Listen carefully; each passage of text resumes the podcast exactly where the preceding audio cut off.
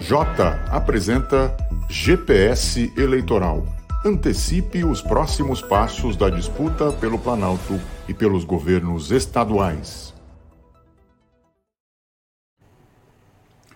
Boa tarde, eu sou Fábio Zambelli, analista-chefe do J em São Paulo, e ao lado da Bárbara Baião, minha colega analista política do J em Brasília, gostaria de dar as boas-vindas a todos e todas que aceitaram o nosso convite e acompanham a partir de agora a edição inaugural do GPS Eleitoral J na sua versão 2022. Neste programa, exibido ao vivo, sempre às sextas-feiras, às 5 da tarde, vamos tratar nos bastidores das campanhas, discutir os temas que estão presentes no debate eleitoral e aprofundar a análise dos números uh, nas pesquisas.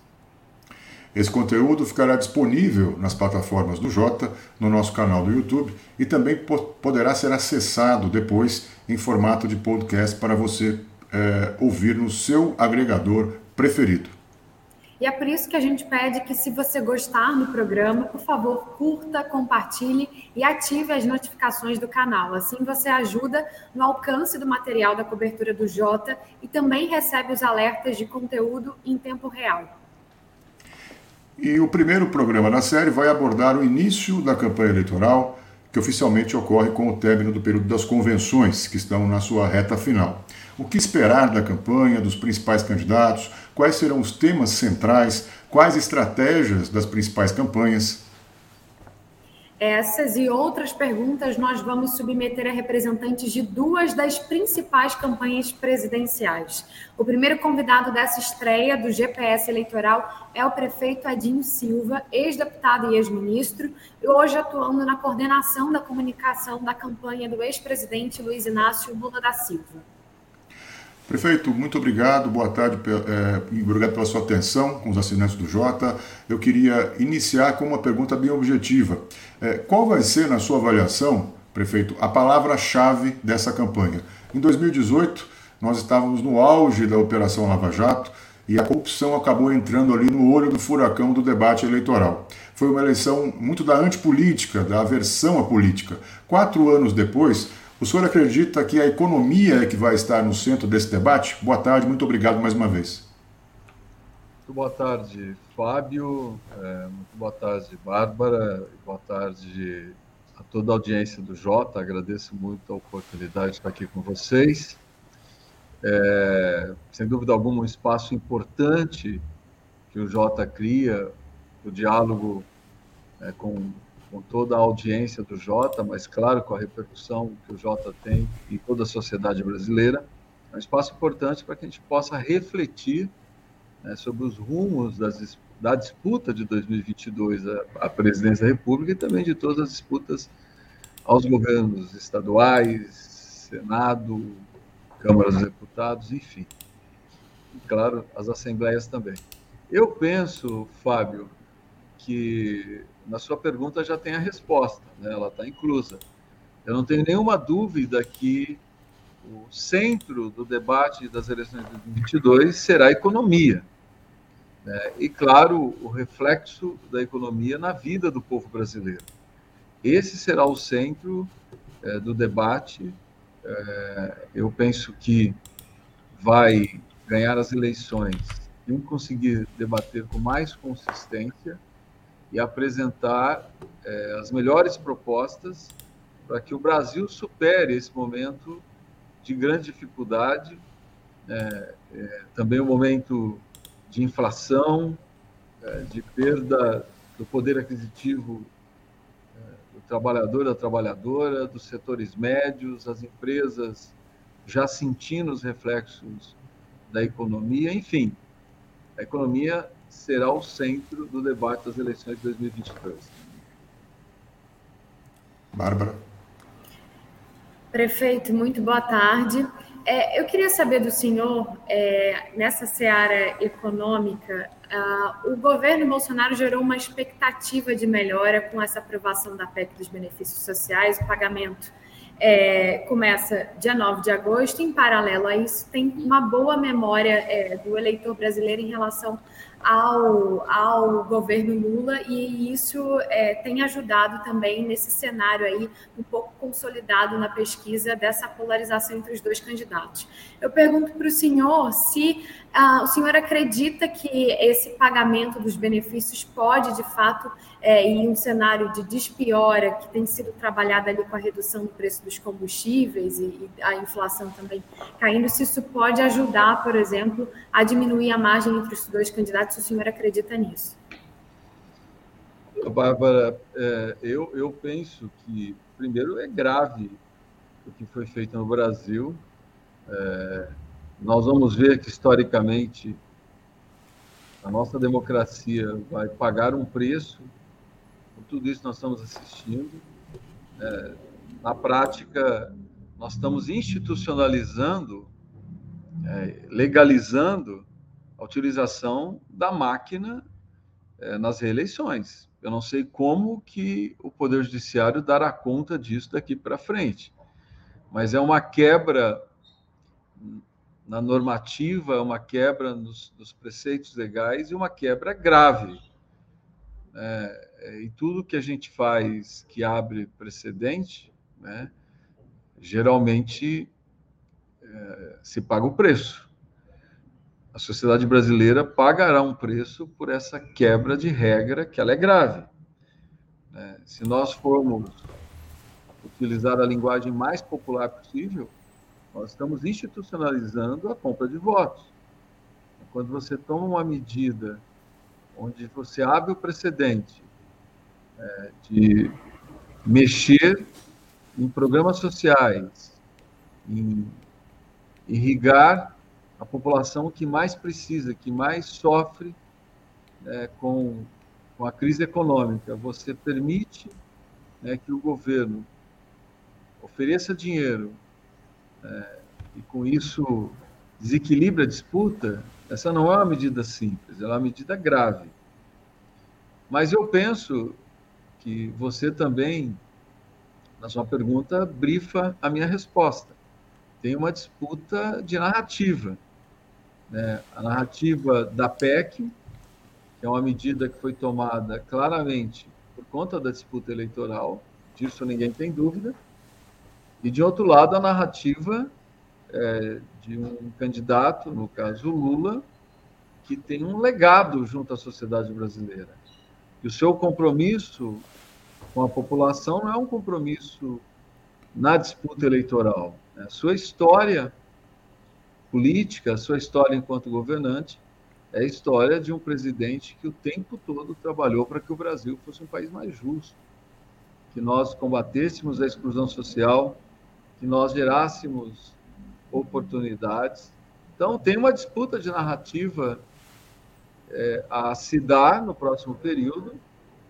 E, claro, do nosso lado, nós vamos o tempo todo comparar o Brasil do Lula, que não é o Brasil de dois meses antes das eleições, é o Brasil que enfrentou a crise econômica de 2008, que foi capaz né, inclusive de mostrar ao mundo que era possível enfrentar a maior crise econômica que o planeta viveu é, desde a crise de 29, né, o Brasil que foi referência de políticas públicas é, no combate à fome, no combate à pobreza, na inclusão social, na geração de oportunidades para a nossa juventude, como o ProUni, né, os institutos federais que foram criados, as universidades que foram expandidas, enfim, é uma disputa de narrativa. E nós estamos extremamente confiantes que a nossa narrativa será vitoriosa.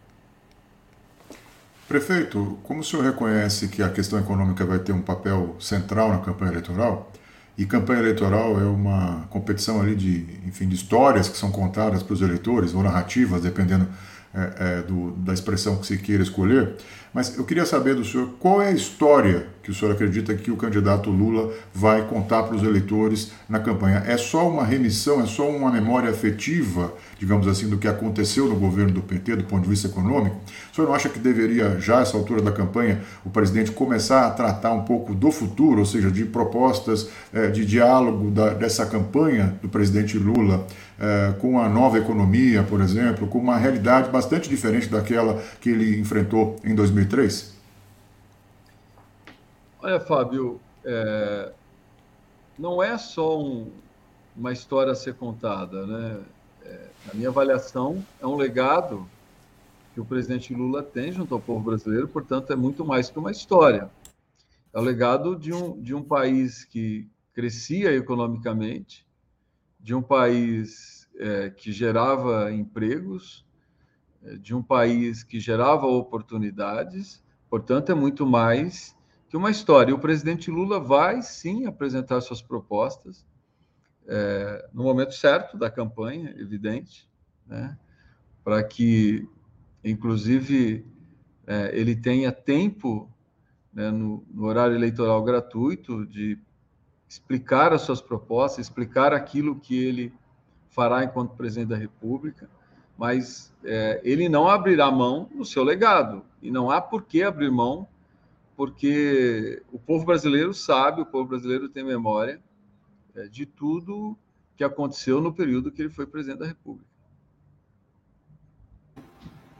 Prefeito, falando também um pouco dessa, dessa perspectiva e narrativa, é, colocando um pouco, avançando um pouco o sinal, mas é, o que, que é essa altura da campanha? É, quem está assistindo a gente agora pode esperar na avaliação do senhor um eventual Lula 3 é, sendo a economia um, um, tema fundamental, mas um momento de país e de conjuntura internacional muito diferente, por exemplo, do que, do que é, o PT enfrentou quando chegou ao poder pela primeira vez em 2002?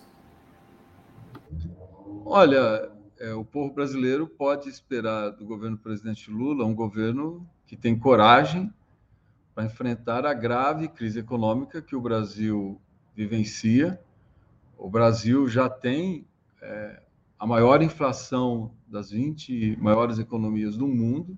Nós temos que enfrentar o processo inflacionário com muita seriedade.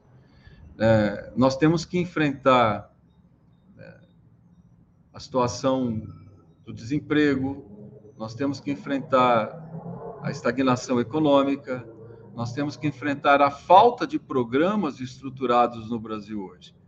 É, eu te digo enquanto prefeito, é, nós temos um desmanche das políticas públicas, nós temos um desmanche dos programas que organizavam as políticas públicas no Brasil, né? se perdeu totalmente o critério técnico do, do repasse de recursos.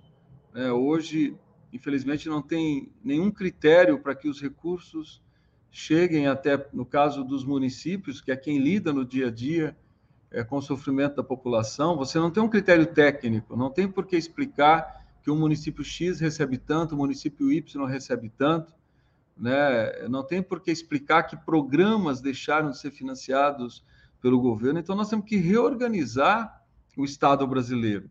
Nós temos que acabar com essa guerra que se estabeleceu entre as instituições. Né? O que garante crescimento econômico é estabilidade. O Brasil não tem estabilidade institucional. Né? É o tempo todo as instituições sendo atacadas, sendo agredidas.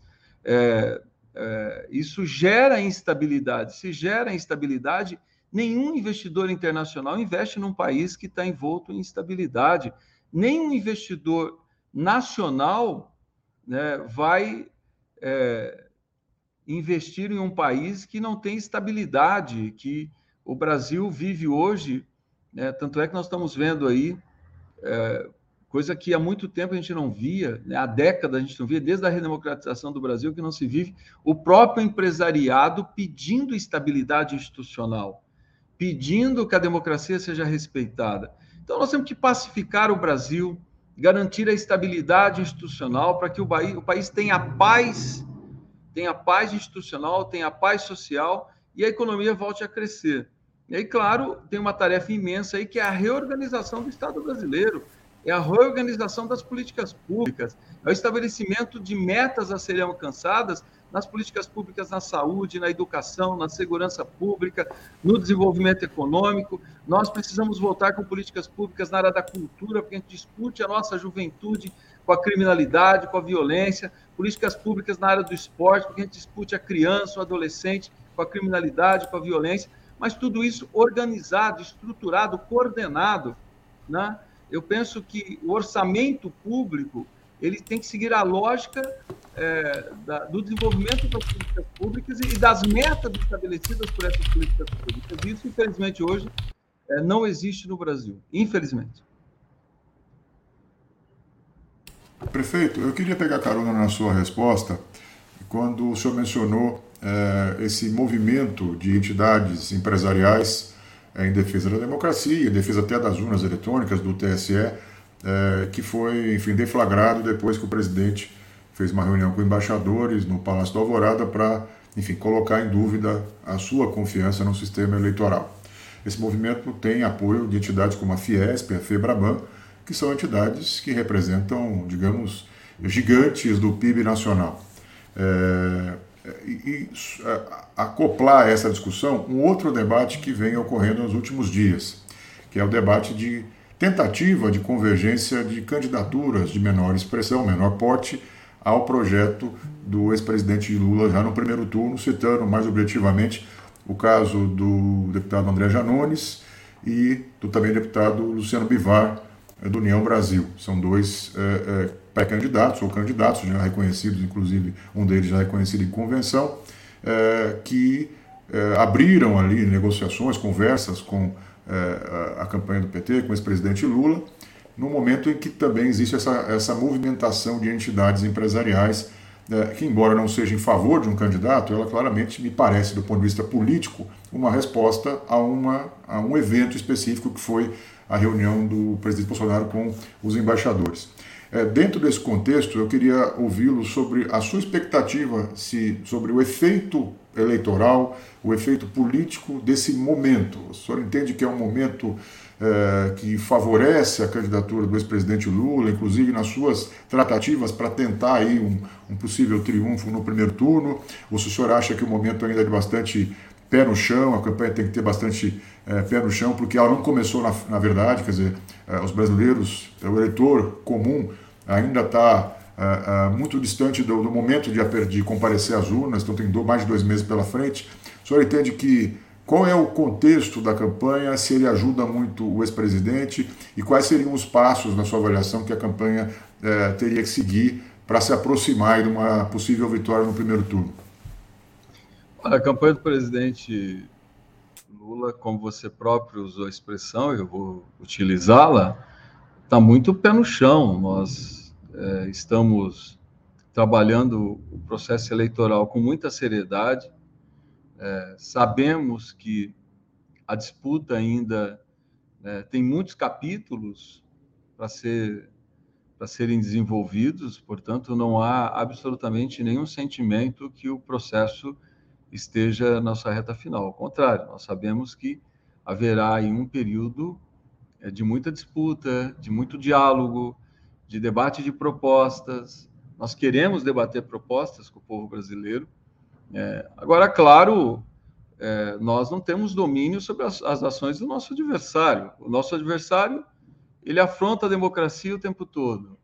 Ele ataca as instituições, né? ele acirra uma insegurança, né? ele estimula uma insegurança é, das instituições brasileiras e, e, e inclusive, da, das entidades da sociedade civil, que é uma coisa que eu não me lembro da história brasileira, e claro, eu, eu era criança na época da ditadura militar, mas tudo que eu li, eu nunca vi nada parecido com isso.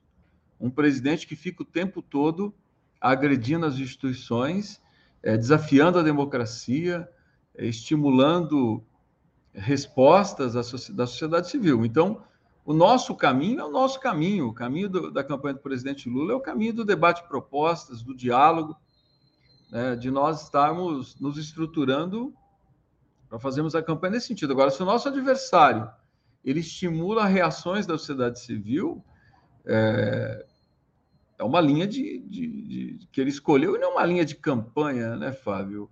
É uma linha de governo. Desde 2018 que essa tem sido a postura do presidente em exercício, do presidente da República. Então, é, nós, do nosso, do nosso lado, nós vamos continuar tocando a nossa campanha. Agora, claro, quando o presidente Lula é chamado ao diálogo, ele é chamado a ouvir propostas, ele é chamado por outras candidaturas se criar um campo de diálogo, evidente que nós vamos dialogar. Agora, nós temos respeito por todas as candidaturas que estão colocadas no campo democrático brasileiro, no campo que defende a democracia. Nós temos muito respeito. Né? E não há da nossa parte nenhuma articulação para que uma candidatura A, B ou C seja retirada. Agora, se os candidatos é, querem dialogar, querem conversar, vem risco é, a democracia, vem risco ao ambiente eleitoral, claro, o presidente está colocado no campo da democracia e vai dialogar com todos, todos os candidatos, incluindo com esses que têm essa leitura.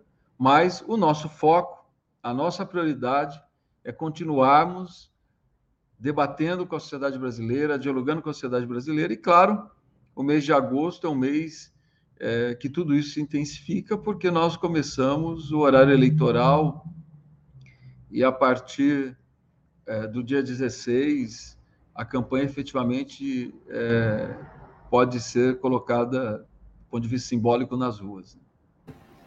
Prefeito, é, num cenário de vitória do ex-presidente Lula, um outro fenômeno, digamos assim, que o PT terá que lidar e que não enfrentou é, em 2002, por exemplo, é essa hipertrofia do Congresso, que, para quem está aqui em Brasília, parece muito difícil, parece que é um ponto de não retorno, porque é, não há ali interesse dos parlamentares em, em, voltarem, a, no caso, por exemplo, a abrir mão desse poder que eles adquiriram de controlar parte do orçamento. E isso tem, dialoga muito com o que o senhor citou em uma resposta anterior sobre reorganizar é, a política pública, porque isso passa por essa, por essa ali, né, é, disputa, digamos assim, em relação ao recurso público.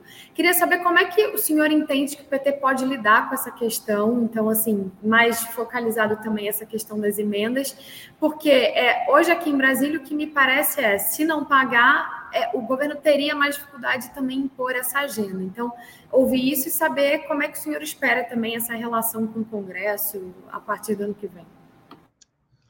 Bárbara, é, se tem uma liderança nesse país com capacidade de diálogo né, e de gerar ambiente de unidade, é o presidente Lula. Eu não tenho nenhuma dúvida que um dia, após ele vencer as eleições, ele vai dialogar com todas as forças políticas é, do campo democrático do nosso país. Ele vai dialogar com todos os partidos que queiram dialogar com ele, evidentemente, que tenham representação no Congresso Nacional. Ele vai argumentar efetivamente o que é que ele deseja para o Brasil, o que, é que ele quer para o Brasil, né? e nós sabemos que a situação que o nosso país vive é grave, é gravíssima, e ele vai pedir apoio dos partidos, ele vai pedir apoio das lideranças, ele vai pedir apoio da sociedade civil. Eu não tenho nenhum receio é, da relação do executivo com o legislativo sob a liderança do presidente Lula. Nenhum, nenhum receio, porque nós vimos né, o presidente Lula é, numa relação com o Congresso Nacional, quando foi presidente, numa relação extremamente respeitosa, é, o legislativo respeitando o executivo, o executivo respeitando o legislativo, e, e unindo esforços para que políticas públicas transformadoras fossem implantadas. E, claro, o presidente Lula também tem dito né, que, em relação ao orçamento, ele também quer dialogar com a sociedade civil. Né? Ele até ele usou um exemplo, né, uma metáfora né, da adoção do orçamento participativo na esfera nacional, porque, é, claro, nós temos uma concepção de orçamento participativo aquilo que ocorre nos municípios, mas é evidente que ele está usando uma metáfora é, para que se entenda aquilo que ele quer é, construir nacionalmente. Ele quer ouvir a sociedade civil também sobre projetos, sobre propostas, ele quer ouvir os governadores. Portanto, o orçamento é, que será executado pelo presidente Lula será um orçamento também dialogado com a sociedade civil, com os governadores. Ele já antecipou que ele quer a volta do conselhão, ou seja, ele quer que as instituições, as entidades da sociedade civil estejam representadas no cotidiano no seu governo. Então, nós teremos que fazer né, efetivamente um governo de união nacional, de união nacional, para que a gente possa é, colocar o Brasil no caminho certo, no caminho da paz, da estabilidade, do crescimento econômico, das políticas públicas organizadas. E como que isso vai ser feito? Vai ser feito com diálogo, com diálogo, com a capacidade de diálogo com o Congresso, capacidade de diálogo com a sociedade. E, e o espírito é esse: é nós unimos força para que a gente faça um governo de união e de reconstrução do Brasil. Correto. Queria agradecer muito ao prefeito de Araraquara, ex-deputado, ex-ministro Edinho Silva, pela participação e pela atenção com o público do Jota. Prefeito, muito obrigado mais uma vez, uma boa tarde. Eu que agradeço, Fábio, agradeço, Bárbara, agradeço ao público do Jota, do GPS Eleitoral. Parabéns pela iniciativa, parabéns pela iniciativa. Continuem nesse caminho, né, levando informações, gerando reflexão, é, porque efetivamente é o que nós precisamos, né? É, de participação, de reflexão, para que a sociedade, de uma forma geral, entenda a situação que o nosso país vive, mas também tenha muita esperança que dias melhores virão, podem ter certeza. Muito obrigado pelo convite, pela oportunidade. Muito obrigado, prefeito.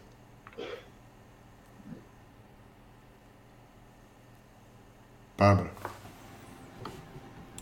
Bom, depois de ouvirmos o representante da campanha do ex-presidente Lula, agora a gente vai entender como a campanha de Jair Bolsonaro está encarando esse início da corrida eleitoral. E aí, para trazer esse diagnóstico, nós gostaríamos de agradecer a presença do senador Carlos Portinho, do PL do Rio de Janeiro, que é o líder do governo no Senado Federal.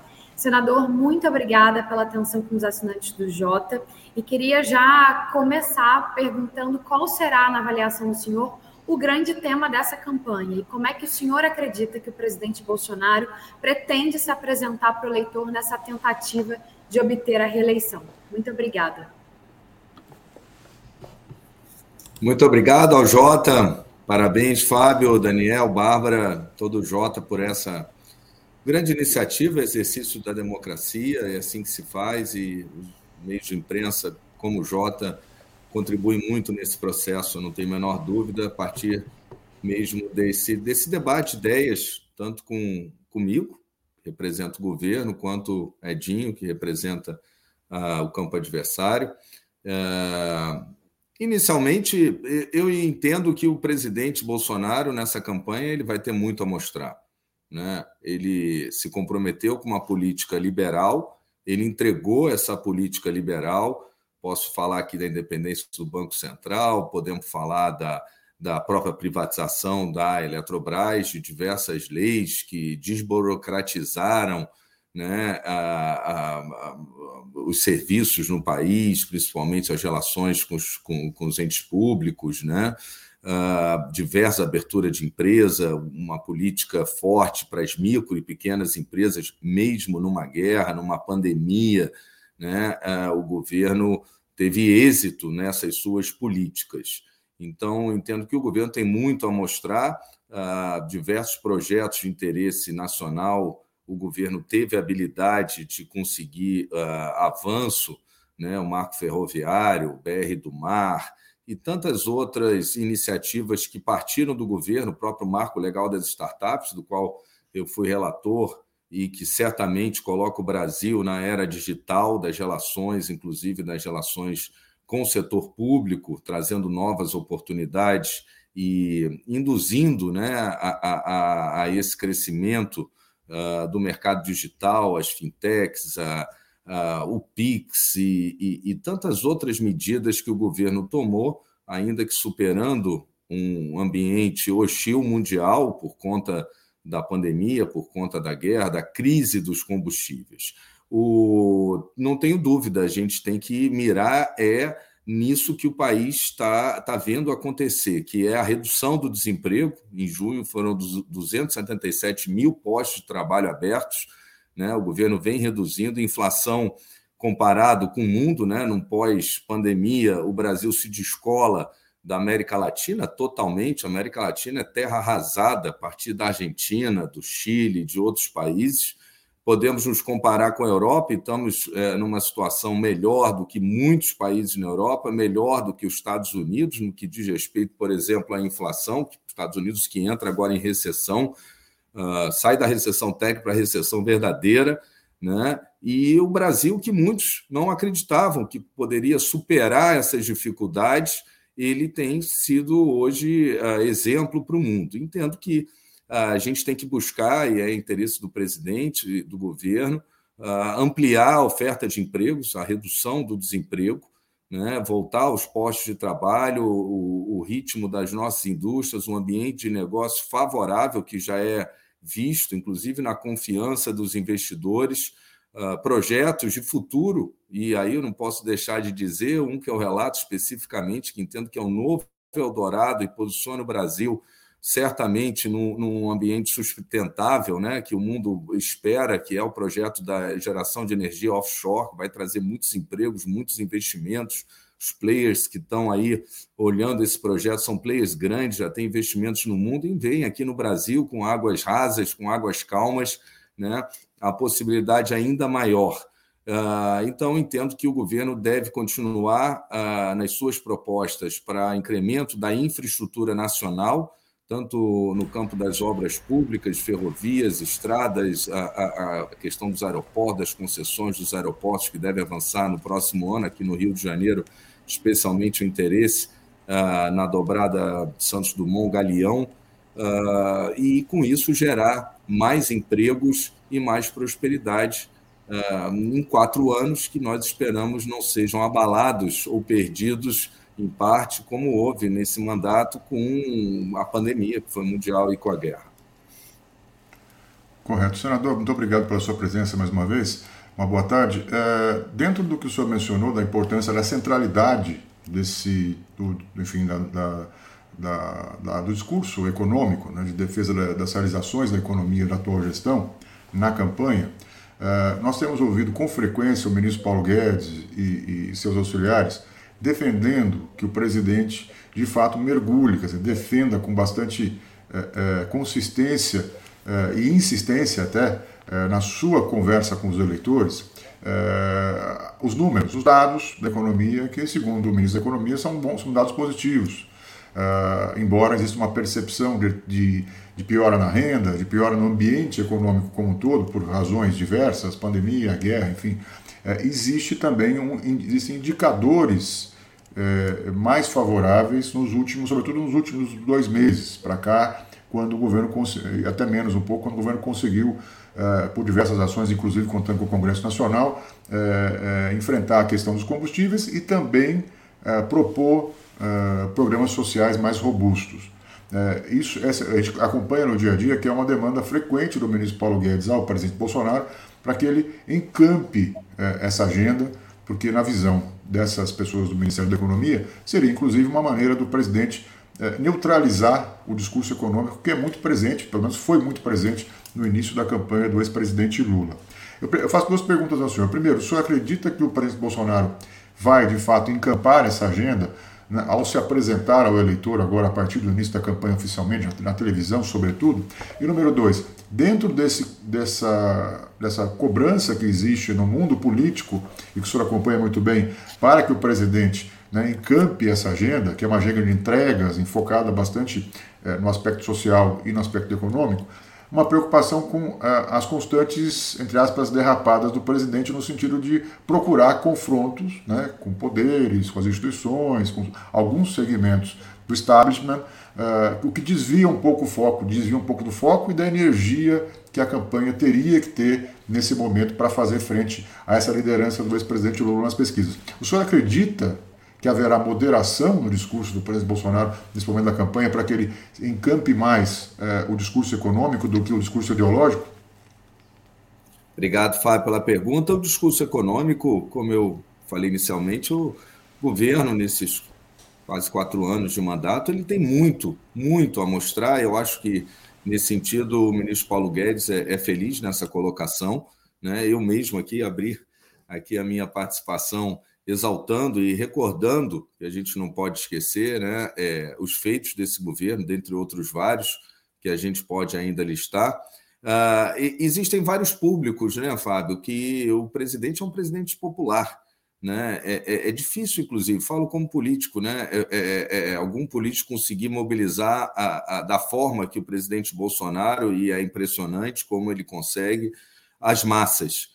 E ali tem uma diversidade de, de público. Tem aqueles que, é, num, num, discurso, por exemplo, mostrando essas melhorias de mercado, vão ser atingidos, como os próprios empreendedores, microempreendedores, uh, uh, um mercado financeiro de uma forma geral que, que, que, teve uma boa performance, o setor agro, principalmente, né? ele conhece esses números e esses números são importantes dizer porque é comum a narrativa do adversário de que é, vivemos um momento ruim, que a economia era melhor, o que a gente sabe que não era verdade. A gente não pode esquecer os últimos anos do governo Dilma, em que a crise ela enfrentou uma crise internacional, mas ela também foi responsável, uh, o partido adversário, por uma crise interna né, uma crise é, de energia, na época, inclusive, fui secretário de Ambiente do Estado e vi isso de perto, e, e, e, a má condução, congelamento de preço, políticas ultrapassadas que a gente sabe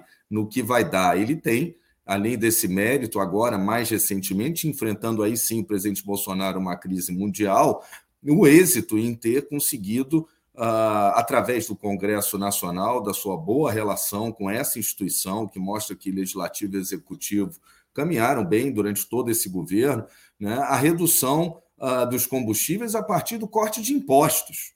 O brasileiro ele quer há muito tempo uma reforma tributária e eu acredito que tanto a PEC 110 como a reforma do imposto de renda que estão no Senado faltam ajustes finos, a gente já avançou muito, não vai ser perdido esse trabalho, será certamente tema uh, do primeiro ano de mandato do presidente Bolsonaro, mas uh, to, to, toda, toda essa reforma ela, ela mira justamente o que ele conseguiu fazer agora, graças a um superávit, né? que foi a redução de imposto, de impostos né, impostos federais, impostos estaduais a partir de uma decisão do próprio STF, no caso da conta de energia, né, considerando o Congresso uh, essenciais também o combustível nesse momento de guerra, uma situação que eu sempre disse, ela é mundial. Enquanto nós estávamos aqui discutindo o corte de impostos, outros países nos copiaram, como Portugal, Uh, inclusive, o, o, os estados em Portugal agora anunciaram que não tiveram perda, mesmo com corte de impostos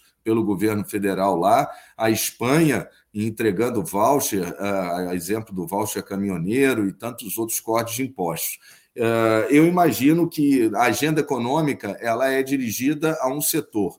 Agora, há um outro, que é a população em geral, que talvez tenha uma dificuldade maior de digerir né, é, esse ambiente favorável que o Brasil vive hoje, no pós-pandemia, e que talvez esse discurso não chegue na ponta. O que vai chegar na ponta para ele, o que ele consegue perceber, é o que o presidente tem dito com bastante ênfase: é o PIX, que mudou a vida do brasileiro, das relações monetárias de, de, de, comércio, é, o, o, a redução do preço do gás por corte de impostos, do preço dos combustíveis por corte de impostos, o cidadão que percebe isso na bomba, né? Aqui no Rio de Janeiro, Fábio, estava 8,19 a gasolina, ela está a 5,70 e se procurar tem mais barato. Né? Então, isso graças a corte de impostos, iniciativa que teve o amparo do governo, que teve superávit. Para ele poder fazer isso, não poderia ser no início do ano, agora com responsabilidade fiscal, né, já projetando o superávit que, que se confirma agora nesse semestre e será ainda maior para o fim do ano, ele tem reservas, né? ele sabe de onde tira esse dinheiro, não é? Eu sempre disse, nunca foi um cheque em branco, e eu vi na negociação com o ministro Paulo Guedes. Então, aquele cidadão comum né, que sente a melhora uh, que sente um aumento do seu poder aquisitivo, que passa a, a, sobrar alguma coisa, ou pelo menos a faltar menos do que faltava no momento de pandemia, de estagnação econômica mundial, ele sabe a quem acreditar isso, né, é, essas medidas. E por isso, talvez o presidente esteja focando muito mais, muito menos em números para esse público e muito mais no que é a imagem palpável, que são as ações que ele desenvolveu. E com relação, Fábio, à questão da moderação, o presidente vocaliza uma insatisfação que não é só nem do campo da direita. Né? Se o PCO recentemente foi censurado pelo STF, é porque eu acho que há um desequilíbrio entre as relações que devem ser harmoniosas dos poderes, né? Ah, esses inquéritos secretos, ah, isso está no, tá, tá no inconsciente coletivo. Há uma, há, uma, há uma apreensão, eu vejo aqui na população, com, com, com relação às iniciativas do STF. E eu acho que o STF, como órgão de poder, né, e a instância máxima, eu tenho dito isso, ele precisa fazer também a sua autocrítica. Né? O poder executivo é toda hora, o legislativo é o que apanha e faz. O judiciário parece que ele está lá numa bolha. E o que o presidente vocaliza é que o cidadão comum enxerga. Né? Agora, se ele sobe a temperatura um pouco, ou se o próprio judiciário também sobe, é preciso que uh, todos os poderes, na busca dessa harmonia, que é a essência da democracia, e nunca teve risco, Graças a Deus, a nossa democracia, nosso presidente é liberal, ele não quer regular a mídia. Né? É, agora, ele, para manter esse ambiente de harmonia entre os poderes, é, é preciso que os poderes também estejam sujeitos às críticas e que saibam, né, dentro de uma autocrítica, a não jogar lenha na fogueira. Eu vi diversas uh, manifestações de ministros do STF, falo como advogado, Fábio, é, é, que, que realmente extrapolaram até as nossas fronteiras aqui. Eu vi ministros falando de bem e de mal, né? É, é e, e, o juiz tem que falar de procedência ou improcedência, né? Isso é básico. Né? Eu, acho que há uma, uma interferência política muito grande do judiciário. A gente viu agora na redução do IPI, que era necessário. A gente está vendo agora, mais uma vez, o, o, com base numa decisão do próprio STF, nós cortamos os impostos né, da eletricidade, por exemplo. E agora o STF diz que Alagoas, então, não precisa pagar a dívida que foi repactuada. Né? É, é a gente vê e a, a, população vocaliza isso, não é só o presidente, que o STF legisla. Né? É, é, isso é, isso é, é, é um, é um ponto de atrito que se a gente excluir o presidente da história, ele vai continuar existindo esse atrito com o próprio legislativo, por exemplo.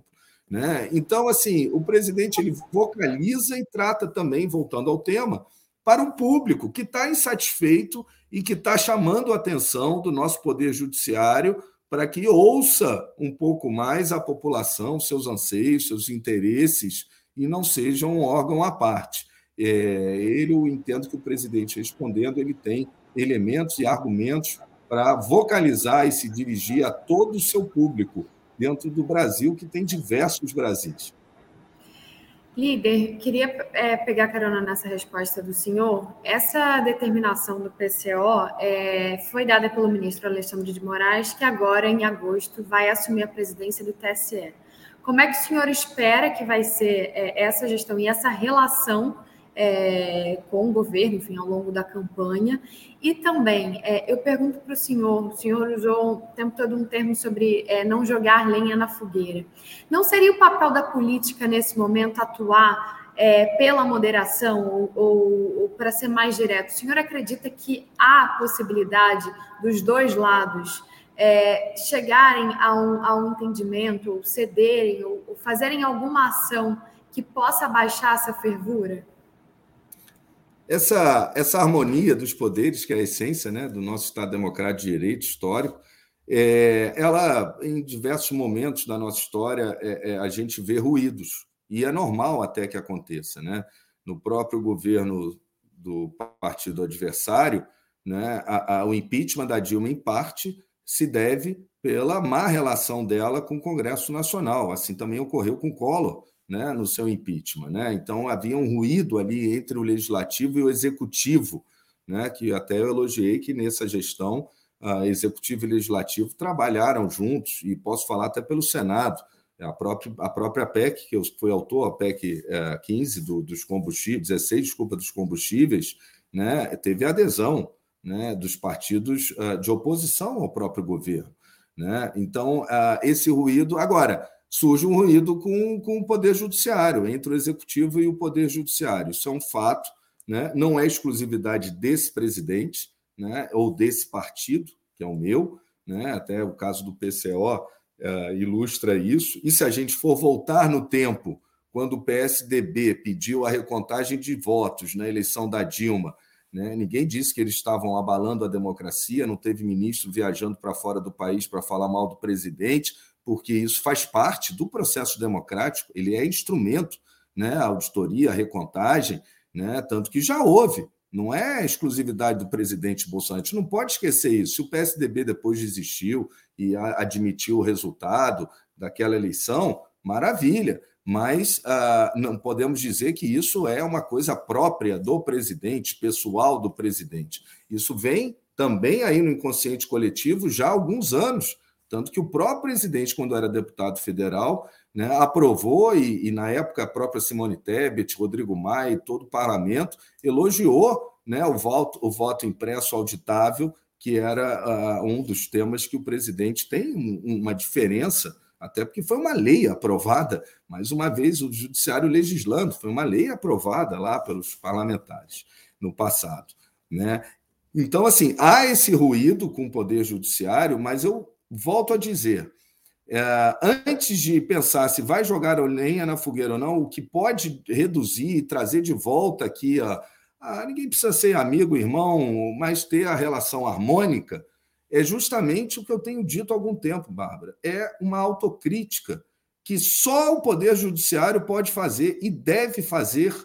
Não sei se há uma ausência de liderança no STF, que é o órgão máximo, por isso me, me dirijo a ele, né, que impede isso.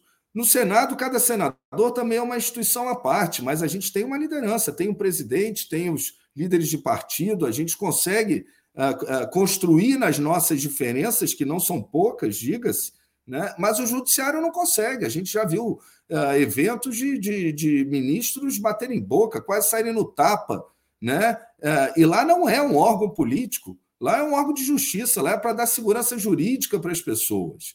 Então, sem uma autocrítica do Poder Judiciário, e eu tenho certeza que há homens capazes disso no STF, e o próprio ministro Alexandre Moraes, pela sua formação e pelo cargo que vai ocupar nessas eleições, ele pode e deve ser essa liderança, e eu não tenho certeza que, de uma forma ou de outra, Bárbara, nós teremos eleições limpas, dentro do embate democrático, do debate democrático que é esperado, e espero que não aconteça como na eleição passada, em que o próprio presidente foi vítima exatamente dessa partidarização, dessa polarização e da violência que decorreu disso no caso de Juiz de Fora da sua facada. Senador, ainda nessa linha da, da enfim, do, do, dos próximos passos da campanha que nós estamos explorando aqui nessa estreia do GPS Eleitoral do Jota, gostaria de ouvi-lo sobre a sua expectativa em relação aos atos programados e previstos para o 7 de setembro. Né? O, senhor, o, senhor, por exemplo, vai comparecer no Rio de Janeiro, às ruas? O senhor está sentindo que é, um, é uma convocação que está sendo feita, foi feita pelo presidente agora na sua convenção no último domingo no Maracanãzinho, que é um ato político em favor do presidente ou contra alguma coisa, contra o STF, contra o Judiciário, contra o TSE? Qual que é o, eh, eu diria, qual que é o mantra, qual que é a palavra é, é, que, de engajamento desse desse, desses atos do dia 7 de setembro? O 7 de setembro marca a independência do Brasil. Né? E o presidente Bolsonaro tem no seu discurso incorporado a, a liberdade, o liberalismo, que dialoga diretamente com a nossa independência, com essa marca histórica. Ah, na, nos movimentos de, a partir de 2013, que levaram ao impeachment da presidente Dilma, do PT, é, o 7 de setembro sempre, desde, desde 2013, ele tem sido muito comemorado, tem sido muito usado pela população para sua manifestação, que sempre se deu dentro do processo democrático. Né? É, eu entendo que o presidente, ao a convocar os seus apoiadores para o 7 de setembro. De um lado, ele reforça as premissas do seu governo, que é um governo liberal, que dialoga exatamente com esse marco da independência do nosso país, né? o que nos levou uh, depois, né, com, depois da República, com a, com a democratização e em 88, Constituição, isso tudo está ligado. Né? São atos de, de, de, de liberdade, de independência, que é o que clama a população. Então, eu não vejo esse um. É lógico que pode haver manifestações, porque é como eu digo, há no inconsciente coletivo um, um, uma grita muito grande contra algumas decisões, não vou falar de pessoas, de decisões do STF. Mas o 7 de setembro não tem nada a ver com o Poder Judiciário, a não ser da gente compreender que a gente deve uh, preservar e conviver com a harmonia entre os poderes. Mas ele sempre no nosso país foi uma, um marco da nossa democracia, da nossa independência. Né? Desde criança eu assisto, assistia com mais frequência, confesso, aqui na Presidente Vargas, no Rio de Janeiro, os desfiles militares, assisti algumas vezes. Dessa vez, por força do meu da, do, do, meu cargo, do meu momento, meu, da minha posição. Eu devo estar em Brasília como líder do governo, acompanhando, né? mas eu tenho certeza, será uma festa democrática, será uma festa de apoio do, ao, àqueles que, que desejam a reeleição do presidente, também, como foi no passado apoio àqueles que não queriam mais o governo do PT. Né? Isso é muito recente ainda na memória da população, que não esquece, ainda bem, a, toda aquela plataforma de corrupção que o país viveu e que nos levou aí sim a instabilidades políticas e econômicas as mais variadas. Senador, voltando ao, ao tema economia, que, que deve pautar aí, é, a campanha até lá.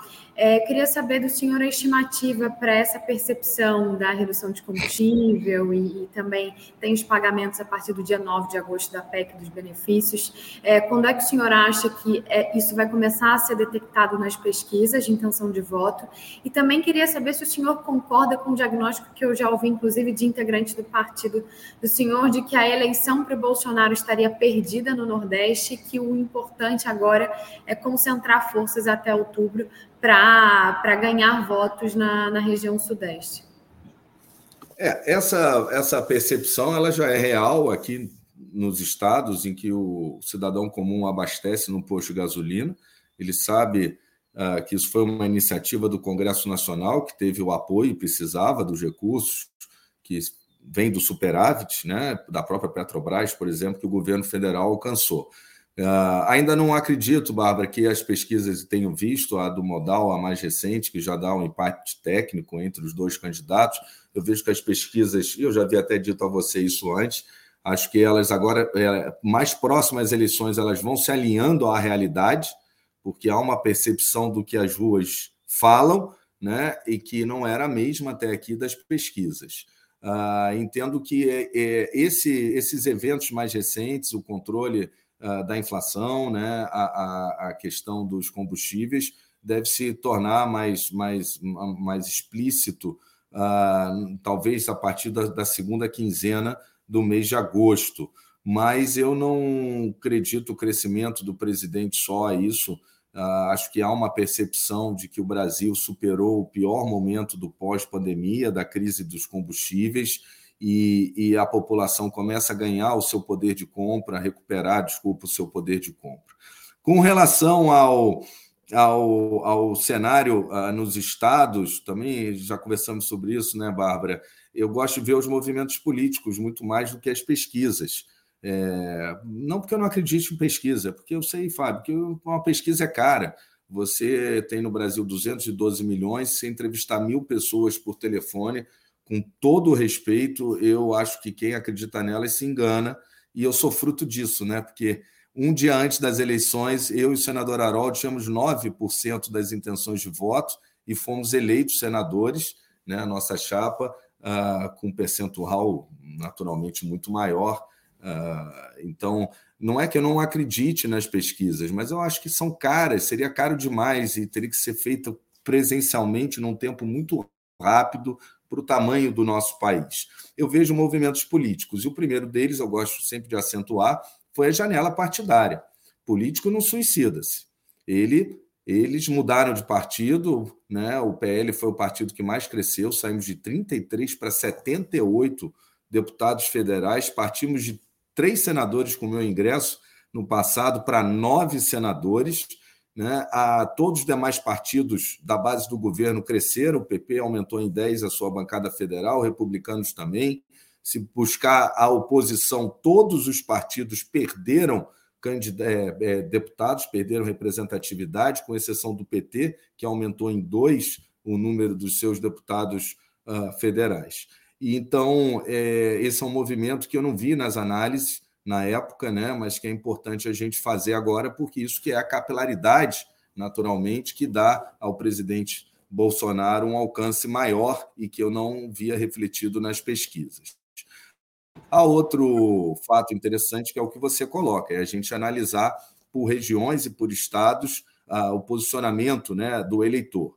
E aí eu convoco a esse exercício breve ah, na região norte centro-oeste, a região do, do agro, né, interior de São Paulo, Paraná, é, o Bolsonaro tem uma vantagem certamente enorme sobre o seu adversário. No sul do país, onde eu achava até que ia ser mais mais apertado, né? Em Santa Catarina, praticamente é nula a representatividade da oposição, e no Rio Grande do Sul, até por uma questão histórica, Porto Alegre especificamente, mas o quadro lá também está bem disputado, e se o presidente não ganhar com folga, vai ser apertado, não dá para dizer.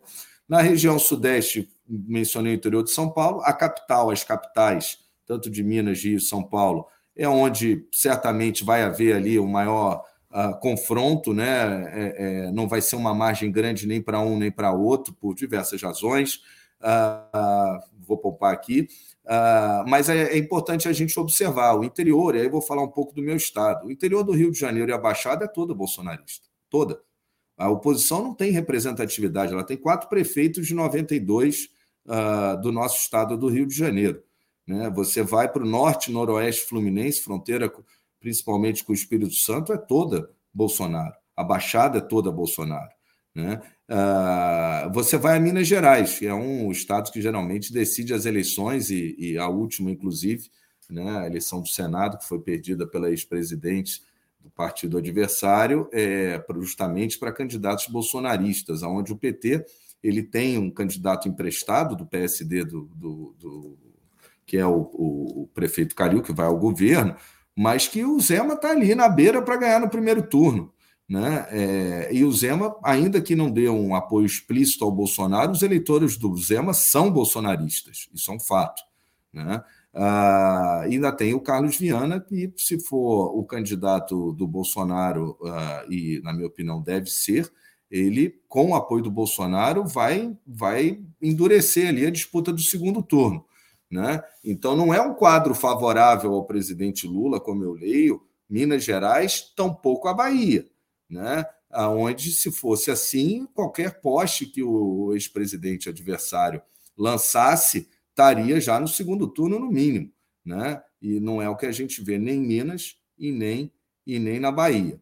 Aí, entrando na região Nordeste, lá há uma, há uma grande obra né, do governo Jair Bolsonaro, né, que levou água, finalmente concluiu, que foi desviado, estava parado. E isso deve ficar mais claro na campanha. Há também lá uma concentração daqueles que foram beneficiados pelo Auxílio Brasil, né, muito superior ao programa social do Bolsa Família, né, que permite para muitas famílias o sustento. E ah, há alguns estados em que o próprio partido adversário ele tem dificuldades próprias. Vou dar um exemplo é, no Ceará, onde o, o capitão, é, que é o candidato Wagner, que é o candidato do Podemos, já aparece à frente, né? E ele é, é alinhado, embora não seja do partido, ele é alinhado ao presidente Bolsonaro.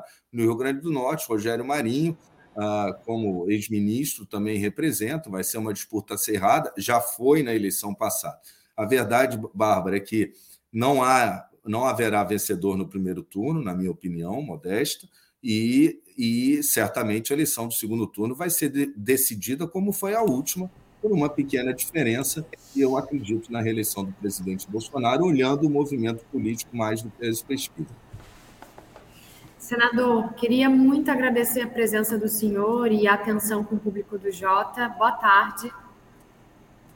Muito obrigado, Bárbara. Obrigado, Fábio, Daniel. Obrigado, e parabéns senhor. por essa iniciativa. O Jota, sem dúvida, sai na frente no debate eleitoral e no exercício da democracia. Bom, depois de ouvirmos os representantes das duas campanhas que estão nas primeiras posições das pesquisas, agora a gente vai para a análise do GPS eleitoral do Jota, inclusive é, muita coisa aí do que o, o, líder do governo falou agora nessa reta final é o que a gente vai tentar dissecar por aqui.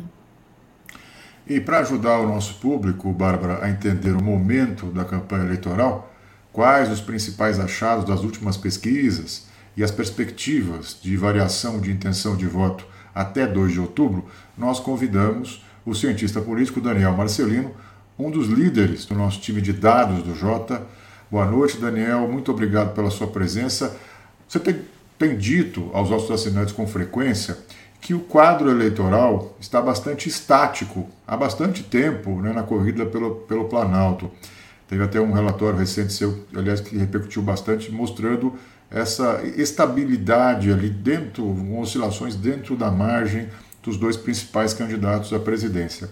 Eu queria te perguntar o seguinte, Daniel, qual a possibilidade na sua avaliação de mudança nesse cenário eh, e quais seriam as variáveis que nós temos que prestar mais atenção a partir de agora que a campanha começa para valer? De novo, boa noite, muito obrigado pela sua presença. Boa noite, Bárbara. Boa noite, Fábio. É, muito obrigado pela, pela oportunidade de participar da, da do GPS. É, bom, essa é uma pergunta muito, muito difícil de, de, de arriscar uma resposta certeira, né? ainda tendo em vista aí o, que a campanha, pelo menos é, é, simbolicamente, ali não começou, a gente ainda não viu ainda muito, é, muitas das estratégias midiáticas de, de marketing, etc. Mas e como isso vai, vai surtir efeito é, na, na, percepção do eleitorado. Né? Mas uh, uma das coisas que, eu, que a gente tem, tem analisado no, no Jota, etc., é, é, são alguns segmentos, uh, em primeiro lugar, segmentos é, pelo sexo, né, mulheres é, versus homens, como que está essa, essa diferença quantitativa, numérica entre, entre é, Bolsonaro e Lula. E isso é importante, no meu ponto de vista, talvez seja o principal recorte é, para se prestar atenção daqui em diante, especialmente agora, a partir do, do, do, aumento ali do valor do Auxílio Brasil, porque a boa parte da, das ações do governo, né, da, da, dessas cartadas finais ali, é, ela focaliza ou está muito focada nesse público feminino, né? Então, é, é, é boa parte do, do, do, todo o auxílio Brasil, por exemplo, o Vale Gás e etc. Eventualmente, né, se, se é, discute a possibilidade de créditos consignados, etc.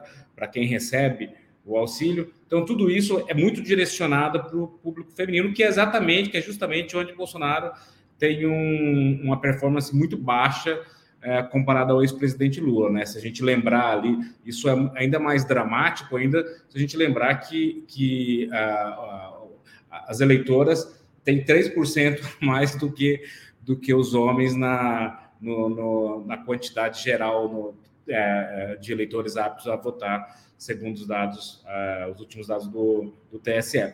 Então, uh, uh, e, e, é claro, né, não é à toa que o governo foca nesse público ali. depois a gente tem uma tem também uma uma, né, uma, uma desagregação ali por região. Uh, muito se falou aqui ao longo do GPS sobre essas diferenças regionais, o próprio líder do governo é, ressaltou algumas delas, dessas diferenças, alguma percepção que ele tem, etc., do movimento que está em curso no Sudeste, mas uh, fato é que, que uh, já se passaram ali, né, pelo menos mais de dois anos que a gente tem colecionado ali uh, as pesquisas e, e, analisado também essas diferenças na, na regionais, de sexo, uh, escolaridade, renda, uh, religião, etc. É, e essa estabilidade, é, em alguns casos, especialmente no Sudeste, que é né, o principal colégio eleitoral, é, Lula tem conseguido se manter ali à frente de Bolsonaro por uma diferença considerável. A gente está falando hoje na atualização da balança, né, do agregador, nosso, a gente está falando de cinco pontos percentuais, que é uma quantidade enorme de votos é, pró-Lula. Né? Isso no consenso de todas, todas as pesquisas. Né? Ah, ah, no Sudeste, é, no Sudeste, a, a, vantagem de Lula é enorme, né? chega a 36 pontos percentuais, como na, nessa segunda maior região, que é, né, enfim, é, isso é, isso não há muita é, polêmica, né? O, o, senador falou de pesquisas, etc., que tenham certa dúvida com algumas pesquisas, mas o interessante é que no, no, no Nordeste as pesquisas é, é, há um consenso enorme é, entre é, todas as pesquisas, considerando o método, considerando a, a, a, a, empresa, o instituto, etc. Enfim, não há muita divergência sobre a, a, posição ali, a localização de Lula na, no Nordeste. Já em outras regiões, no Norte, no Centro-Oeste e no Sul, há divergências mais é, salientes ali entre institutos, entre metodologias utilizadas, etc. Ah, a vantagem, né? A vantagem, a gente, né, nesse relatório que a gente fez lá atrás, que a gente fotografou um ano de disputa, da disputa eleitoral entre Lula e Bolsonaro no primeiro turno, e hoje a gente repetiu isso olhando para as declarações de voto estimulada né, é, num eventual segundo turno, elas são muito estáticas, né? É, é, enfim, a, a, as duas, né, tanto do primeiro turno quanto do segundo turno, ah, enfim, há, há, mudanças ali é, ao longo desse período. É, em primeiro lugar, né, a grande mudança surgiu com a, a entrada de Lula definitiva na, na, nos cenários eleitorais, lá em março de 2020. Depois, com a entrada de Moro, respectivamente, é, é, em março, com a saída dele da, da, disputa. Essas foram as únicas grandes mudanças que a gente, que a gente observa olhando para os números da, da, das pesquisas, né? E, é, isso é, é, é, é, muito, é muito forte. Agora, o que a gente precisa, né? E aí, voltando à sua pergunta, o que a gente precisa entender, né? Fatorar agora isso, na, como isso vai ser entendido pelas, pela, pelos eleitores nas próximas semanas, quando realmente todas essas ações vão começar supostamente a fazer efeito. Mas, é, enfim, é claro que numa campanha eleitoral o, o, o fluxo de informação é muito mais rápido do que do que num período onde não há uma campanha eleitoral, mas olhando para o passado, né, quando se aumentou o valor do, quando se pagou 600 reais para o é, auxílio emergencial, demorou-se ali um tempo razoável de alguns meses para que o governo fosse é, recompensado, por assim dizer, ou fosse creditado esse esforço de, de ajuda aos brasileiros mais, mais necessitados. Se esse mesmo tempo, se tomar esse mesmo tempo agora, obviamente Bolsonaro é, é, é, é enfim, não vai conseguir ultrapassar, ultrapassar Lula, considerando ali a margem que a gente trabalha hoje no agregado das pesquisas, em torno de 10% e 11% de, de de diferença, que separa um e outro. E no segundo turno, ali próximo a 10% também, 10, 11% também, a mesma distância. É, enfim, eles crescem, quando passa para o segundo turno, eles crescem, ambos crescem 5% de, de voto no, no, no, segundo turno. Então, essa é mais ou menos a diferença. Né?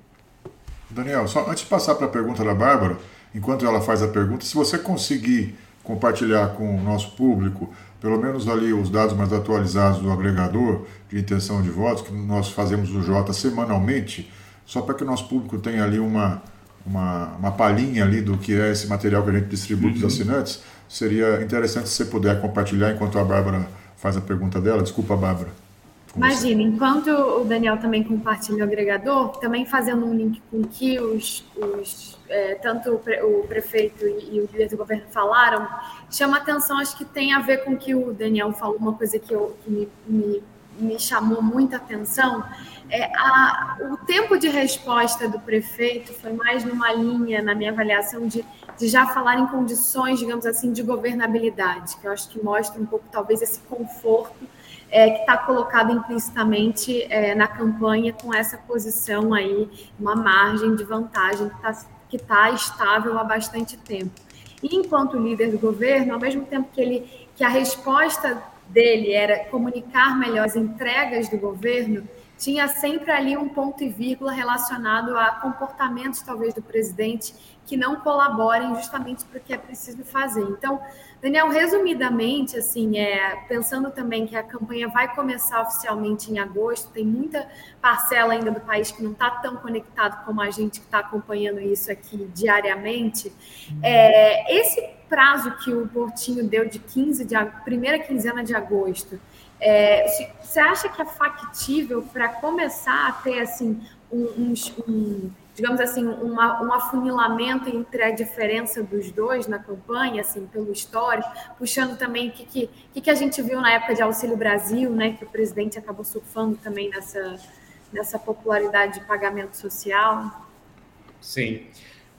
É, bom, não sei se acho que vocês estão conseguindo ver a tela, né? Ah, bom, esse aqui é a, é a ferramenta, o agregador que a gente agrega né, e atualiza é, duas, três vezes na semana com os dados das, da, das pesquisas publicadas naquele período e, e que pega, né, lá desde 2020 a, até os dias atuais, todas as pesquisas, cerca de 23 institutos de pesquisas que publicam ah, ah, sondagens nacionais.